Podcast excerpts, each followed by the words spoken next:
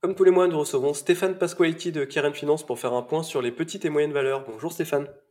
Bonjour Baptiste. Alors on va commencer par faire un peu un point sur les indices euh, depuis le début de l'année. Euh, comment se comportent ces valeurs? Effectivement, sur l'ensemble des indices français qui composent la bourse en, France, le CAC 40 euh, monte toujours hein, largement plus que les petites valeurs, hein, autour de 13,5 alors où nous parlons, contre un CAC Mid and Small plutôt autour de 5% et des plus petites valeurs, le CAC Small plutôt autour de 2%.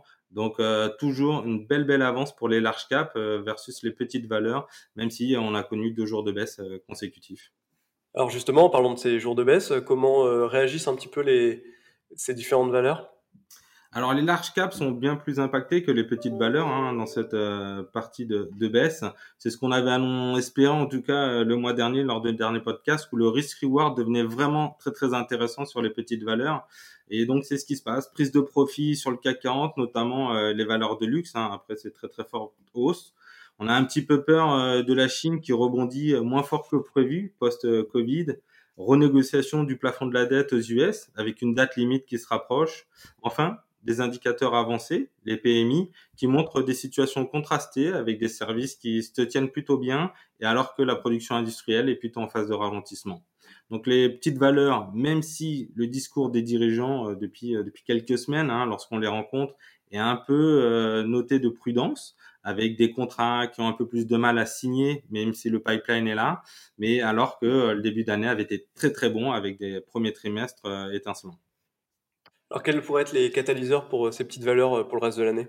En premier lieu, les valorisations, on les trouve extrêmement basses même en prenant beaucoup de prudence dans nos analyses, dans nos hypothèses pour modéliser la valorisation des boîtes. Et c'est vrai qu'aujourd'hui, on tourne autour de 11 fois le PE pour le CAC Mid Small en prenant 0% de croissance de bénéfices par action, c'est très très faible et très prudent.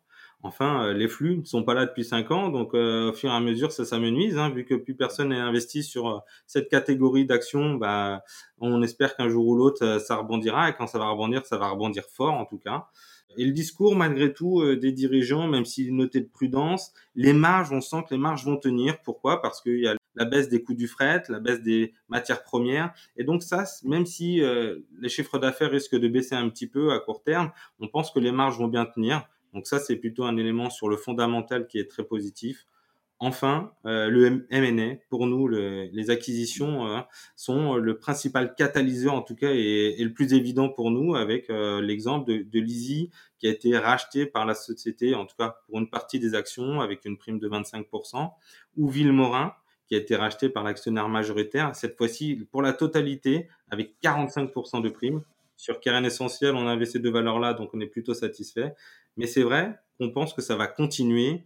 Et nous, l'une de nos convictions, en tout cas, on prend l'exemple de Fontaine Pajot. La société se paye 2,5 fois le résultat opérationnel.